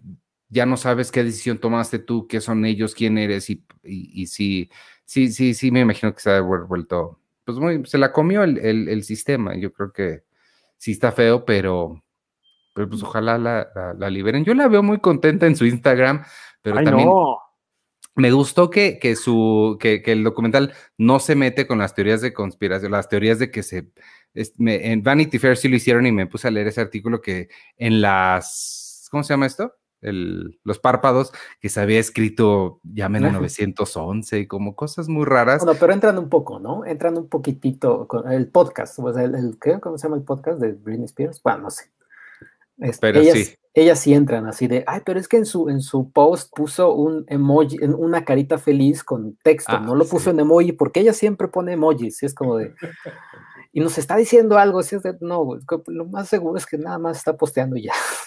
Lo más seguro es que es su gente posteando. O sea, Sí, no. Checo, ¿tú te acuerdas que hace no mucho, un par de años o un poquito más, salió como algo también medio siniestro en la red de una youtuber que en sus videos, eh, ella que era como muy linda y muy tierna y esa lindura y esa ternura pasó a ser algo súper creepy porque decían que ella estaba dando mensajes subliminales porque estaba atrapada, porque le estaban golpeando, una cosa así súper horrible. ¿No supieron de Lonely Girl? ¿Es No esa? Se No. llamaba Lo- Lonely Girl 15. ¿Tú no supiste, Sergio? No, pero, pero puede ser esa, porque sí, tampoco es de- del caso que dice Arturo, no, no sé. Bueno, Probablemente yo me acuerdo que, que fue súper famoso porque ¿Pero cuándo, Artur? no tiene, tiene como dos o tres años. Era, Ah, no, era, una, entonces no. era una youtuber muy, muy flaquita que se vestía así como con, ¿cómo decirlo? Como, imagínense como el estilo de los, de los otaku, eh, más o menos así, y, y- y ap- y aparecía saliendo, haciendo cosas, como les digo, entre que muy lindas, muy tiernas, Pero eso, cuando lo pones en otro contexto, pues es la cosa más creepy del mundo. Y eso fue lo que sucedió acá porque empezaron a decir que en sus videos ella pedía ayuda porque estaba en una situación muy horrible y que luego desapareció y no sé qué. A lo que voy es que a nosotros nos encantan las conspiraciones y nos encanta encontrar también como mensajes subliminales donde luego de pronto no los hay. Entonces también lo que ha pasado mucho con Britney Spears es que en sus historias de Instagram pasa de ser como, ay, Britney Spears es Britney Spears, sino más bien algo súper medio extraño en el que ella no, no parpadea y habla de ir a la playa y miren cómo estoy, o sea, como algo que puede ser o muy tierno o demasiado perturbador, en, depende de cómo lo veas. Y a nosotros nos encanta, sobre todo ahora en la pandemia, que no tenemos nada que hacer, estar imaginándonos cosas para olvidarnos de la realidad o, o estar ahí de procrastinadores. Sí, hay, eh, eh, la, la, pandemia le dio a mucha gente mucho, mucho tiempo y mucha creatividad para inventarse teorías de conspiración de todo tipo. Este, yo no creo que Britney esté mandando ningún tipo de mensaje secreto en ningún lado. Pero la, ahorita le, le, puse ahí a Sergio a ver si la puedes poner, Sergio, te mandé un link del que pensé que era el caso, pero ahorita nos está diciendo eh, alguien, este, ay, Erika dice, la chica que dice Arturo. Marina, Joyce. Sí es, sí es ella. Yo la que, la que, la que estaba diciendo fue el, eh, salió, cuando apenas acababa de salir YouTube, por eso te preguntaba que cuándo, Artur, porque tú estabas muy chiquito, 2004, 2005, fue de las primeras cosas de YouTube. Esta niña que está en pantalla ahorita se llama Lonely Girl 15, o sea, chica solitaria 15, y era un blog, era, era una bloguera que hablaba y luego como a los ocho meses se volvió muy popular y empezó a mandar mensajes secretos de que, bueno, ocultos, de que estaba ella secuestrada, de que no la dejaban salir, de que la estaban obligando a hacer sus videos. Y la, como Blair Witch, y la gente se le empezó a creer y creer y creer y creer, y de repente, ya al final, como de dos años, salió que era una serie, era una ficción. Y la, ya salió en otras películas y todo. Y se volvió como muy popular en aquella época. Fue, fue un, muy interesante. Aunque, aunque sí siento que Ah, o sea, eh, es medio paradójico, como que le estamos dejando de prestar atención a lo que estábamos hablando de Britney ah, Spears otra vez. Tienes razón. Y, es, y es algo también que estaría bueno dejar de hacerle a Britney Spears, pero creo que es algo que estamos, o sea, estamos en un, en un eh, eh, ayer, antier, creo que escuché este término en otro documental que vi, salimos ya a dejar al, o sea, dejamos salir al genio de la botella, ya no lo podemos meter. A lo que, a lo que me refiero es, eh, todo está muy lindo, todo está bien bonito decir, o sea, y sobre todo en redes, ¿no? Ahorita toda la gente, ay, es que qué horrible Britney, ay, sí, libérenla, por favor, y ya, cómo la hostigábamos, y hasta nosotros también nos llegábamos a burlar de ella, y full Britney cuando me rapé, cosas así, ¿no? Pero esto es, esto es algo que no se va a poder, o sea, esto es algo que va muy ligado del ser humano, ¿no? O sea, estaba viendo esto y, estaba pensando, ¿quién ahorita en estos momentos está así súper, todo el mundo le está, le está idolatrando y le está viendo? Hay muchos, ¿no? Millie Bobby Brown y, la, Millie Bobby Brown hablan de que, ah, ya se viste como señora, ya déjenla que se vista como niña. Este, tenemos Miley Cyrus, tenemos Demi Lovato, tenemos Billie Eilish, o sea, y es algo que, y antes en el pasado teníamos a Whitney Houston, a Amy Winehouse, a Yoko Ono, eh, es algo que no, no se va, no se va a, quitar esto, ¿no? O sea, va a venir la próxima estrella de pop o la próxima Millie Bobby Brown y va a ser lo mismo. Toda la gente va a querer seguirla y va a querer saber de ella y entonces va a haber fotógrafos que van a querer sacar fotografías y va a haber publicaciones que les va a valer y van a comprar esas fotos. Es un círculo vicioso y es un genio de la lámpara maravilloso que ya no vamos a, que no se puede guardar. O sea, es algo que por más que queramos no va a poder ser y, cada obsesión del ser humano con algo, y la mayoría van a, tener, van a verse su obsesión, la, la, estrella de la serie de Netflix, el cast de Umbrella Academy, pues van a querer ver todo lo que hagan esas personas. es, es, algo que no, no se va a poder dejar. El caso de Britney Spears obviamente es, es, es curioso porque perdió la capacidad de tener su control y lo tiene su papá. No sé, no, yo... yo... creo que el documental lo que quiere hacer es hacernos pensar sobre nuestro papel en esas historias. Es decir, a mí, yo sí me acordé de, de cómo yo recibía esas fotos, ya sabes, la, la, la foto que todos vimos de ella con el, la cabeza rapada y con el paraguas, este, cómo me impactó lo que yo pensé, es decir, cómo recibí yo esas historias, o sea, porque son historias y las historias que nos creemos sobre las celebridades, nuestras celebridades favoritas y cómo las consumimos. O sea, no, creo que lo, lo, que el documental nos quiere es hacer pensar sobre eso y también sobre la dimensión de género que hay, porque el documental sí lo menciona mucho, de cómo no es el mismo acoso eh, o las mismas narrativas que se construyen alrededor de las celebridades mujeres que las, que las celebridades hombres, ¿no? O sea, por ejemplo, Britney también se enfrentó a esta narrativa que todo el tiempo, toda mujer en, la, en su vida se enfrenta a la, a la narrativa de la mala madre, ¿no? Que si sales de noche eres mala madre, que si te quedas eh, eres mala madre, que si lo mandas a la escuela eres mala madre, que si te lo quedas en la casa es, eres mala madre. Es decir, esa es una narrativa, por ejemplo, que no se construye alrededor de los hombres. O sea, el mal padre es algo que con lo que vivimos. Entonces, o sea, no se espera que los hombres sean buenos padres y las mujeres sí. Por ejemplo, eso es algo que eh, solo sucede eh, con las mujeres y obviamente a ese nivel tan mediático con las celebridades mujeres. Y creo que no, nos quiere hacer pensar un poco en eso. Y, y yo sí, o sea, honestamente, eh, como todo buen hilo de Twitter y investigación en este caso, eh, yo sí me puse a pensar en, en, en, esas cosas y sobre todo en cómo yo había recibido la historia de Britney Spears, porque yo pues sí crecí con ella, o sea, yo sí fui el target cuando ella salió con Baby One More Time, yo estaba en primero de secundaria, creo, una cosa así. Y entonces, sí, sí fui su fan, o sea, y, y, para cuando yo estaba en la universidad que vi esa foto, yo sí, una parte de mí, porque pues no era tan consciente en ese entonces, digo, todos hemos cometido como ese error, pero um, yo sí pensé, ay, no, ya enloqueció, ya sabes, o sea, como sin ni siquiera ponerme a pensar en la salud mental, en que pues, era una chica que los medios acosaban y, y sí es cierto que ella también al principio pues seguramente, es que esa es la cultura de la celebridad, ¿no? O sea, cómo se vive el celebrity culture, en donde pues de cierta forma ellos también alimentan eso, pero, pero luego se sale de control y luego, o sea, es como un torbellino, como un vortex. Creo que cada, creo que en cada momento tiene, eh, o sea, se le conoce como train wreck o descarrilamiento. Y ahorita creo que hay alguien, pero ahorita no es una mujer, sino es un hombre.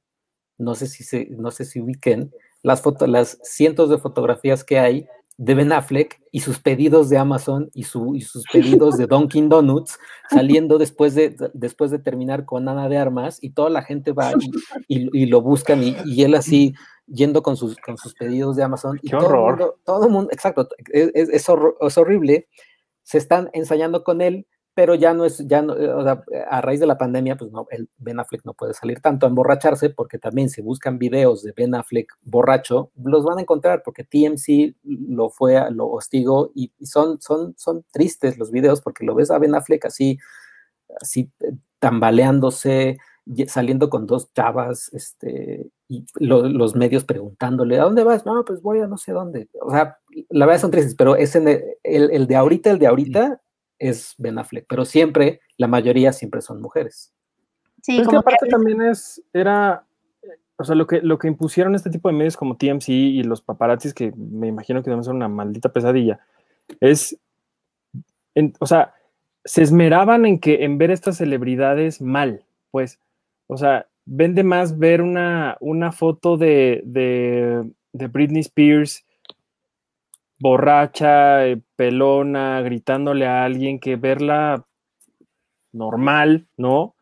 O sea, el otro día pues, pensaba yo en un ejemplo, a lo mejor es muy tonto, pero a, a Hilary Duff alguna vez le empezaron a tomar un montón de fotos y ella estaba en el súper y decía, ¿por qué me tomas fotos? Estoy comprando mi comida, o sea, no era nada de especial, nada de interesante. Pero ¿qué pasó? Que la estaban hostigando tanto que cuando ella se enoja y encara a los paparazzis, ¿cuál fue la foto que vendieron? La de ella gritándole a estos hombres. O sea, también hay, hay como esta cultura de, de, a fuerza ver a estas super mega estrellas en, en, en exacto, o sea, en, en, esta, en esta forma ridícula, lejos de, de, la perfección que la que estamos acostumbrados a verlos en sus películas, en su música, en su arte, no sé, porque eso es lo que vende. La, el morbo de la gente es tan, tan, tan horrible que también por eso llegamos a Y- este tipo de cosas. Y, y todos, o sea, vaya, todos, todos, todos tenemos algo de morbosos. No es como que se nos No, haya claro. quitado 100%, ¿no? No, o sea, no, claro. al contrario, O sea, el ser humano no, es pero- morboso por naturaleza, pero hay de morbos a morbos. hay de morbos a morbos, exactamente. Pero yo sí soy un poco más optimista. Yo sí creo que la, la conversación puede cambiar, de, pero es, es eh, responsabilidad, porque sí, la gente siempre va a ser así, pero creo que los medios que cubren este tipo de cosas, creo que sí van, sí, poco a poco sí van a poder ir cambiando cosas. O sea, un ejemplo de lo que estoy diciendo es la pregunta esta de la típica de la alfombra roja de, de que traes, que, ¿quién hizo tu vestido? Ya la dejaron de hacer, por ejemplo. O, o- o- o es esa nada más para hacer el anuncio también de la, de la persona que las está patrocinando, pero siempre viene acompañada de algo más. Creo que pequeñitas cosas así. em, también entró hace poco a legislación, hace dos o tres años, una iniciativa, una ley que inició Kristen Bell para legalmente tienen prohibido los paparazzis tomarle fotos a los niños de las celebridades. Mm. Em, entonces, eh, sí, yo sí soy un poco más optimista en que creo que poco a poco, no la gente va a perder el interés, creo que ese interés nunca se va a perder y siempre va a haber un, digamos, mercado negro de estas cosas, pero sí creo que los medios van a empezar a volverse un poquito, poquito más responsables con, con el tipo de cosas por las que, por las que pagan, o, o- o- o espero al menos soy un poco más optimista. Yo sí no. Y Lo ese- que- Lo dudo. No, y lo que sí ha cambiado, y, y creo que el documental habla poquito de eso, y sí, sí, sí está interesante, es como, o sea, eh, cuando esto pasó, era como la edad de oro de los tabloides, ¿no? Pero las, las, las redes sociales empezaron a darle chance a las celebridades de empezar a interactuar directamente con sus lectores y ellos Exacto. postear las historias y, y- y las fotos y los videos y la las narrativas que ellos querían. Digo, eso no quiere decir, por supuesto, que todo eso sea verdad, ¿no? También uno, uno decide qué tipo de imagen dar en tu red social, pero ya está en control un poco más de las celebridades, que pueden, este, un poco tener más control sobre la narrativa, sobre quiénes son, sobre qué imagen dar, etcétera, a través de las stories y eso. Y, y- está eso, ¿no? Eh, porque hu- sí hubo una época dorada del TMC y de, de los tabloides y todo, y siento, me da, exacto, Hilton, Hilton. me da la impresión de que no estamos ahí ya. O sea, creo que siempre van a provocar morbo y así, pero me da la impresión de que hubo una época dorada de esos medios y ahorita, gracias a las redes sociales y a otros tipo, otro tipo de interacción más directa con los, con los fans, no están tan en control de lo que se dice, de lo que los Bueno. fans conocen de sus celebridades. Sí, hay, eh, ahorita que mencionabas eso, yo por ejemplo me acuerdo algo que sucedió hace unas semanas, en donde Isa González iba saliendo de quién sabe dónde, y una reportera del Gordo y la Flaca, que es este super programa de chismes en Estados Unidos, como el Ventaneando de Univision, en el que le empieza a preguntar una serie de cosas y ella lo que hace es, es, de- es hablar en inglés y decirle a la cámara que tenía aquí en, en la cara que se hiciera para atrás por la sana distancia. Y entonces en el gordo y la flaca se la comieron porque, uy, ya se le olvidó el español a Isa González, ya es como una superestrella de Hollywood, ya ni siquiera quiere hablarnos en español, que se acuerde de dónde venía, que quién sabe, y bueno, se la, la acabaron. ¿Qué pasó? Y Isa González en su Twitter empieza a poner un montón de, de tweets y sube el video en donde dice, a ver, me están criticando por todo esto, pero no pusieron el video completo. Vean lo que sucede. Y ella pone el video, hablando de morbos, yo leí todos los tweets y me metí a ver el video, ¿por qué no? Y, y entonces en el video se ve que cuando va saliendo a este lugar, la reportera del gordo y la flaca le empieza a gritonear un montón de cosas como, oye Isa, ¿sí es cierto que tu novio te dejó porque es gay y que se acostó con tu mejor amiga? Así, un montón de cosas que de ninguna forma tú te le acercarías a alguien que ni conoces y que son temas tan, pues no para gritarles en la calle, ¿verdad? O sea, Claro. Como este cinismo de la reportera y este hostigamiento tal que ella lo único que hacía era, por favor, dejen, déjenme llegar a mi coche. Amazon Y sí Prime. les decía, háganse para allá porque tengo que llegar a mi coche y estamos en una pandemia, háganse para allá. Y ella misma lo dijo, ¿por qué no ponen lo que no les conviene? O sea, ahí también hay un cinismo de los medios de evidenciar lo que les decía a la gente y, y de humillarlos de un- desde, su, desde su trinchera, ¿no? Y por fortuna, para los artistas, de pronto hay redes sociales y ellos dicen, a ver, sí, golpeé a tal persona, pero porque vean lo que pasó, ¿no? Y entonces ya vemos que el paparazzi, que el reportero, quien sea, se estaba pasando de, de chistosillo. A mí lo que, lo que me gusta es, es de, que hay algunos actores, creo que entre ellos están Emma Stone y Andrew Garfield cuando andaban, eh, iban los paparazzis a, a, a, fotografiarlos, ellos se ponían una, una hoja de papel encima y decía, ok, estamos saliendo a comer, no sé qué, pero también puedes apoyar estas causas sociales, ¿no? Eso, eso estaba padre. Increíble. Algunos lo hacían, pero el mejor, o sea, el que es, el que es, un, es un maestro es, es Daniel Radcliffe, porque hace dos cosas, hace dos cosas que si yo fuera famoso las haría. Una, le regalaron esta, esta chamarra, que en las noches, cuando, cuando se presentaba en Londres, en la, en la obra de teatro en, que, que estuviera, salía y a la hora, ya era en la noche, al momento de salir y los flashes de, la foto, de las cámaras se encendían, wow. la imagen de la derecha, que es, la, que es esta chamarra que es como fosforescente, sí. se iluminaba toda. Y, y, ya, y entonces los paparazzis ya no podían, ya no podían. No le podían tomar la cara, porque. No le podían tomar la cara, cara ni nada. Y ni vender las fotos. Y arruinaba completamente sus fotos. Pero eso es en las noches. En el día, obviamente, ¿qué hacía Daniel Radcliffe? Él dijo, yo me voy a poner la misma maldita chamarra todos los días y la misma gorra todos los días. O sea, a donde salga, voy a, voy a vestirme igual para que los paparazzis no puedan vender, o sea, puedan vender esa foto, pero si salgo en marzo con este mismo look, va a ser exactamente wow. lo mismo. O sea, y es la forma en que Daniel Radcliffe se jodía a los paparazzis. Uno wow, usaba la misma ropa siempre. Bueno en el día Increíble. y en las noches esa chamarra. Oye, sí, es un Yo pensé, pensé que ibas a decir a Cole Sprouse que hasta tiene su Twitter, no sé si lo has visto. Sí, es él, él, le toma fotos a la gente que le está tomando fotos y su yeah. Instagram es de él tomando fotos de fotos. Eso, eso bueno, está... pero él, esa cuenta es más hacia los fans. Porque lo que él cuenta ah, en la biografía, fans? sí, en la biografía es que ah. él, como es muy famoso, de pronto él está en, no sé, una cafetería y siente que alguien está así. ¿Sabes? Así como que, como, ay, y, y como, como, de una forma muy extraña, porque no va si le toma la foto, sino que dice él que le da mucha risa la forma en la que la gente toma trata la de tomar fotos sin que él se dé cuenta y lo que hace es tomar la foto. Y entonces en, en, esta cuenta de Instagram, déjenme buscarla y se, la, y se las pongo, es increíble. De pronto sí se ve a gente que les digo, está así como de, ¿no? Así que, eh", porque no quiere que él se dé cuenta y él se da cuenta y toma fotos. De, de hecho, dice la descripción algo así como de que la cámara más, más rápida dispare, algo así como haciendo... Está, sí, sí, sí, la han de, sí la han de pasar difícil. Cuando fui a ver, a, yo vi el show de Michael Jackson, en que era otro, que también lo acosaban horrible los paparazzis en Las Vegas.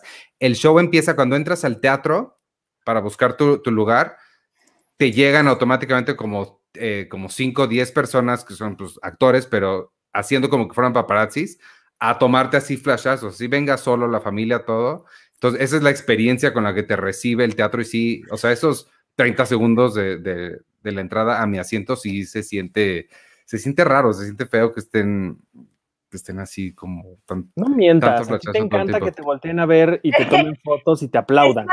no, pero eso ahí sí se siente feo. Alice nos está preguntando, ¿ustedes aguantarían ese nivel de fama? Y justo lo que yo pensé, porque Iván sí.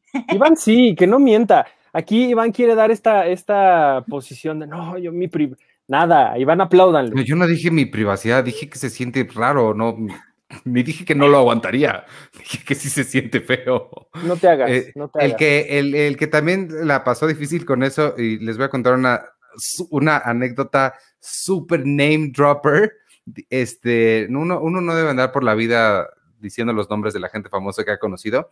Jerry Seinfeld me dijo eso, pero voy a, este, voy a hacerlo porque... te van a decir quién es Jerry Seinfeld. porque alguna vez este, entrevisté a Brad Pitt y a DiCaprio al mismo tiempo y eh, en la mesa redonda con ellos había un periodista junto a mí que se puso a ver su teléfono, algo estaba viendo y no, no, no sabes lo rápido que Brad Pitt le dijo, ¿estás tomando foto? y este, y le dijo, no, no, no, estoy nada más viendo mi teléfono. Ah, y hasta DiCaprio lo volteé a ver como que, güey, relájate, ¿sabes?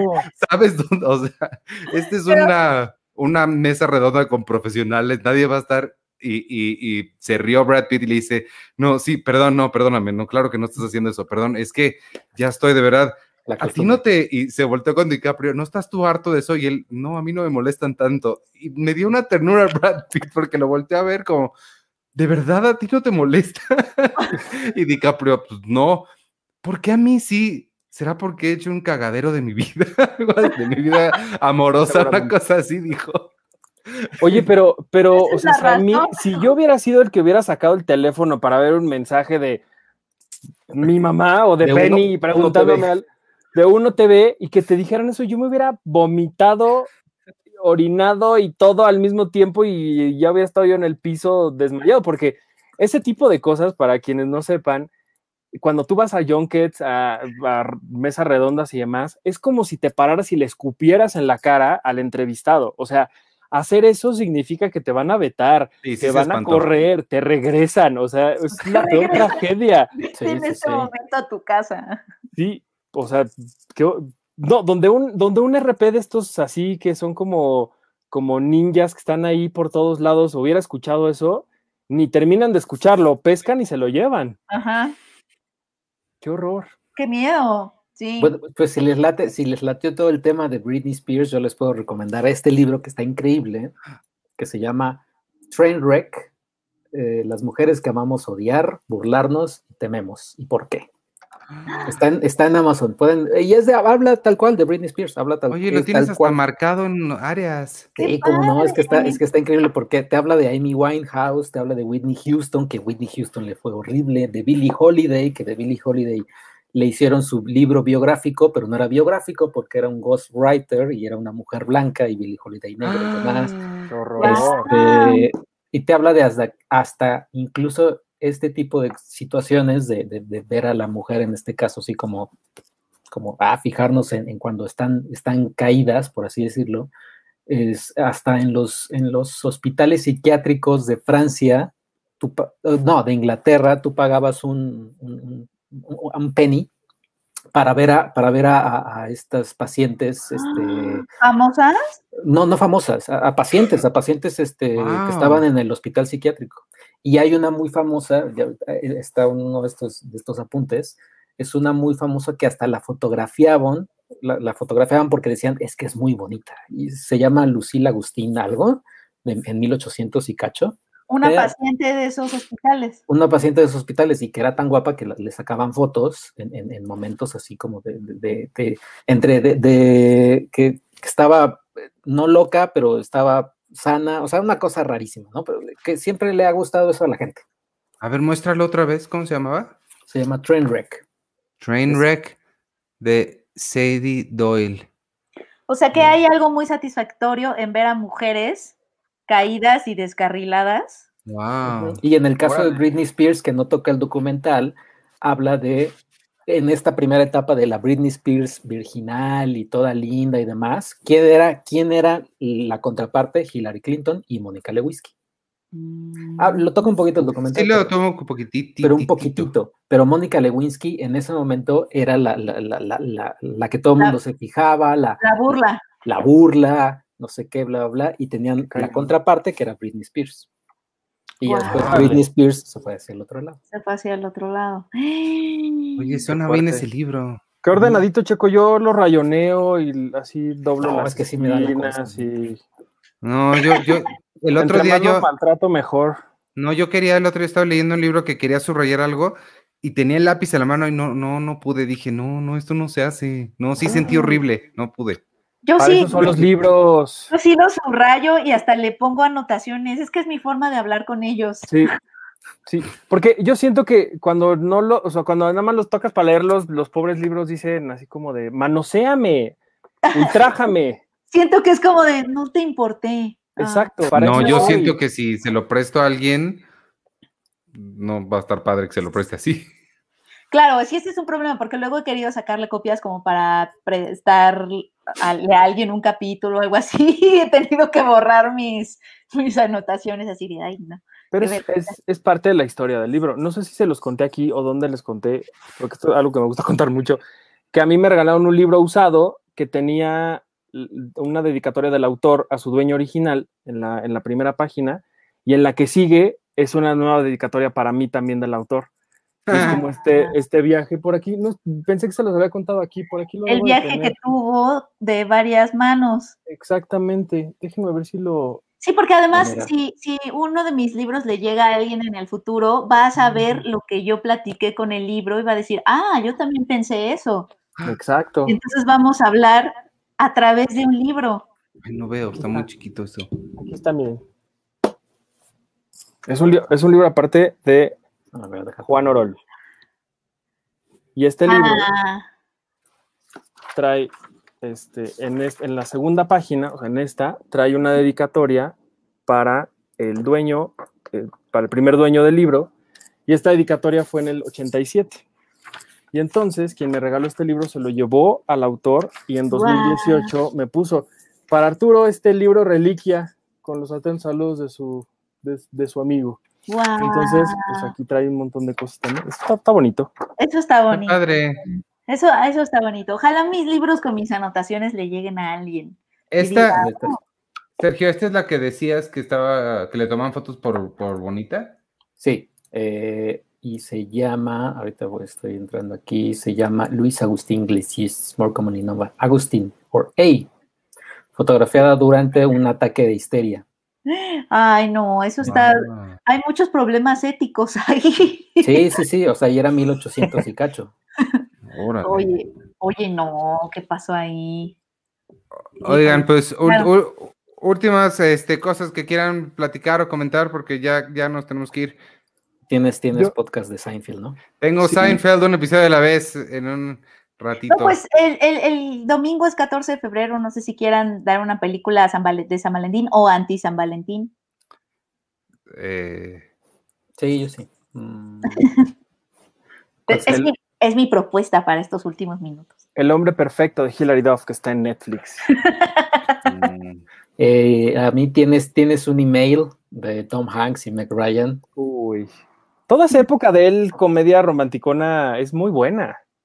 Sí, La, la de Sleepless in Seattle como que nunca hizo clic conmigo, o sea, como que... eh. es la de los edificios, ¿no? La de radio, ¿no? La de, la de es Ryan. radio. es, Pero de este, pronto hay un corazón en un edificio, ¿no? Algo así. Sí, ay, ¿dónde está? Pero tienes, tienes un email, es increíble porque además ves cómo se conectaban a, a internet. no, Sí, es una- Titanic, no Titanic. Titanic. Titanic, nice. Y es una reinterpretación de Orgullo y Prejuicio. Orgullo y Pre- del Orgullo y prejuicio y zombies. Orgullo, Prejuicio y Zombies. Para un San Valentín con zombies. ¿Sabes qué? Me estaba acordando el otro día que tengo ganas de ver la de Serendipity, que no me acuerdo cómo Uf. se llama, Señales de Amor, creo. por Señales de así, Amor. Algo así. Por aquí la tenía también. Y alguien vez- raya un libro. Exacto, de, Ga- no, de un Gabriel. García Márquez. No, la, eh, eh, escriben en, en Amor en tiempos del cólera y escriben en el billete de 5 dólares. Claro, Yo porque sí, la he visto ya 27 veces esa película. Uy, me encanta. Cuando, cuando entrevisté a Kate Beckinsale por esta cosa horrible de, de los lobos, ¿cómo se llamaba? Este, Underworld. Underworld. La última de Underworld. Lo primero que le dije es, te voy a decir, la película que más amo de ti es Serendipity.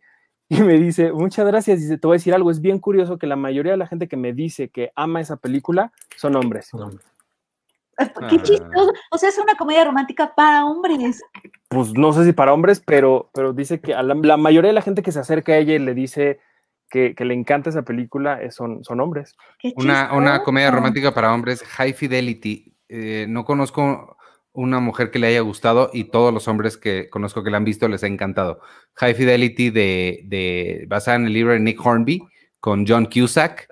Eh, y después sacaron la serie. La serie creo que revirtieron los papeles, no tengo idea, pero la película, la, serie, Sí, y, y el, y qué, qué tal está? empieza muy bien y ya después así es como, ya, ya, ya me dio la ¿Revirtieron? ¿Sí voltearon los papeles? Es una mujer, es Zoe Kravitz. Zoe Y ella hace puras listas de top 5 y top 5. Pues sí, las, las hace como tres, cuatro episodios y ya después se les olvida. ¿La película la has visto? Sí, pero yo no, no hago tanto clic con eso. ¿No? No, Ah, no sé. ¿Será porque John Cusack no lo aguanto tanto en comedias románticas, salvo Serendipity? Ah, es posible. Salvo Serendipity. Serendipity. Y sale Creo que Jack están Black. Pidiendo, Ahí sale Jack Black. están pidiendo que digas Underworld con tu voz. Ah, sí. Estoy, estoy, viendo un- estoy viendo una serie documental de metal en Amazon que se llama La historia del heavy metal. Ah, la vi, ¿sí está buena? Está buena, está padre. Ah, ¿Y- sí lo voy a ¿También ver. haces tu voz? Mi voz gutural. Le voy a aprender. Le voy a aprender a ama Alexa. Ay, ya se va a aprender Alexa. Este, este, y sí, le- le- así le digo. Ay, qué bueno. Oye, está muy bien. Oye, va el, el movie, nada más rápido, el, el 14 de febrero movie va a estar gratis para todos. Entonces, eh, como celebrando ese día. Y ese día estrenan Blue Valentine. Ah, uf, Oh, Michelle. Williams. Esa duele. Esa, esa sería mi recomendación. Vayan a movie y vean Blue Valentine. oye, Y pero también- también, No sé dónde ver, solo los amantes sobreviven, pero híjole, qué ¿No película. estaba en Netflix? Esa es la que yo voy a ver el 14 de febrero. Está No en sé, Netflix, ¿está en Netflix o- Prime, creo. O sea, sí está, está en unas. Uf, esa es la que yo voy a ver el 14. oye, pero Movie, o sea, tiene cosas increíbles, maravillosas y también como que se están confiando mucho en que su aplicación no sirva, ¿eh? Como que, la- como que dicen, tengo tan buenas películas que me vale que mi aplicación no funcione. Entonces, a los amamos, pero ¿qué onda? ¿Qué onda? Sí, pero bueno, ¿Cómo el, el 14 pueden checar ahí gratis toda su programación. Y Blue Valentine. Sí, que son como, como luego medio filming latino, que en la- las la- aplicaciones de tele de pronto también no funcionan. Pero hablando de filming latino rápido, hoy se dio a conocer que, que, mm, en la selección oficial de, de la Berlinale está otra vez Alonso Ruiz Palacios, que creo que prácticamente todas sus películas han estado ahí, que es Güeros, Museo y, y ahora em, esta película que se llama Una historia de policías, que es una docuficción que está protagonizada por Mónica del Carmen y por Raúl Briones.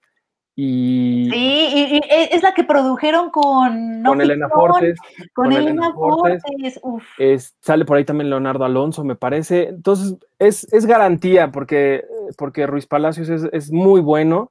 Y hablando de film latino, eh, ahí están sus cortometrajes, que la verdad es que sus cortos son muy buenos y están gratis y los pueden ver que cuando quieran. Está eh, Verde, está El último canto del pájaro Q con, con Karina Gidi, Café Paraíso con Tenoch Huerta, que es buenísimo, y Güeros, que anda por ahí también em, en la, la película completa.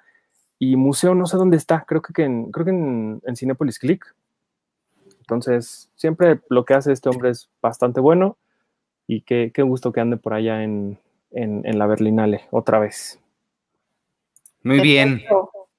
Pues vámonos entonces, si no les queda nada más. ¿Alguien más? ¿Algo más? Muy bien. No, nada. No. Una última cosa, alguien. Mañana, mañana es el, creo que es sexto, sexto episodio de WandaVision, pero hay dos, cosas traigo mi impor- chamarra. hay dos cosas importantes. Uno es el episodio enfocado en, en los 2000 No, noventas, ¿no? Ah, no, es en los noventas. Es el de Halloween. Y es el que, si no me equivoco, va a estar enfocado al final casi de este Malcolm en el medio. O sea, va, va a ser, así como todos han tenido cierto sitcom, el de mañana va a ser Malcolm en el medio. Ah, oh, oye, me han gustado muchísimo las, las intros musicales. Ujú. Que dicen que los, los compositores dicen que la de Malcolm en el medio fue la que más les ha costado trabajo. No, La de pues, los, la de los 90. Es que yo estaba pensando qué series sitcoms de los 90 había de familia, porque en los 90 fue mucho Friends, Will and Grace, Fraser, como muy gente, amigos, no este, familias, pero claro, ajá. Malcolm no me acordé.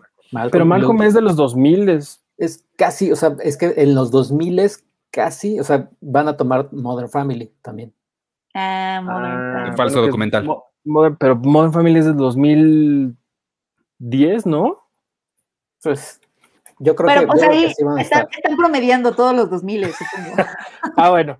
Oye, Oye, sí, quería la pregunta de la semana, que no se nos olvide ahora. pues esa es la de la película, ¿no?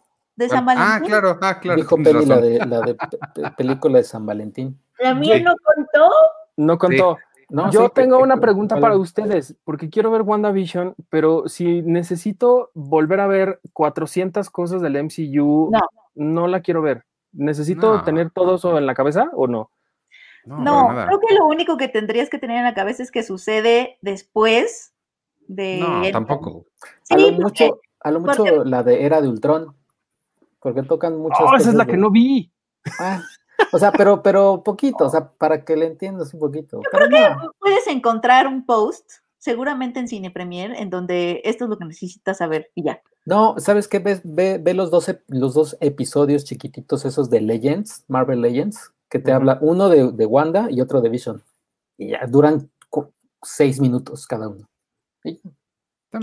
Bueno, es que sí la quiero ver, pero de verdad me empiezo a pensar todo lo que tengo que ver y sobre todo las que nunca vi del MCU y digo, ay, no, no, porque no, mejor ya no. Pero voy Ay, a confiar en pues, ustedes. A mí sí me gusta. Yo por eso me puse mi chamarra de Capitana Marvel. Sí, Artur, ve, yo, tú sabes que tú y yo somos hermanos en el sentido de que, oh Dios mío, Marvel ya, déjanos en paz. Y WandaVision sí, sí me gustó, sobre todo porque los tres primeros episodios realmente es una sitcom de ellos y está, está bonito. Yo lo que tengo que ver es este Seinfeld. Entonces, ahora sí ya me voy, pues ya. porque si no, no me va a dar tiempo. Sí, sí. Oye, para Arthur y para mí, Marvel es, ¿se acuerdan de ese meme de señor, suélteme el brazo?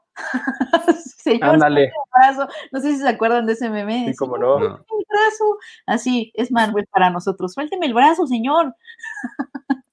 Tal cual. Bueno, Ya déjeme en paz.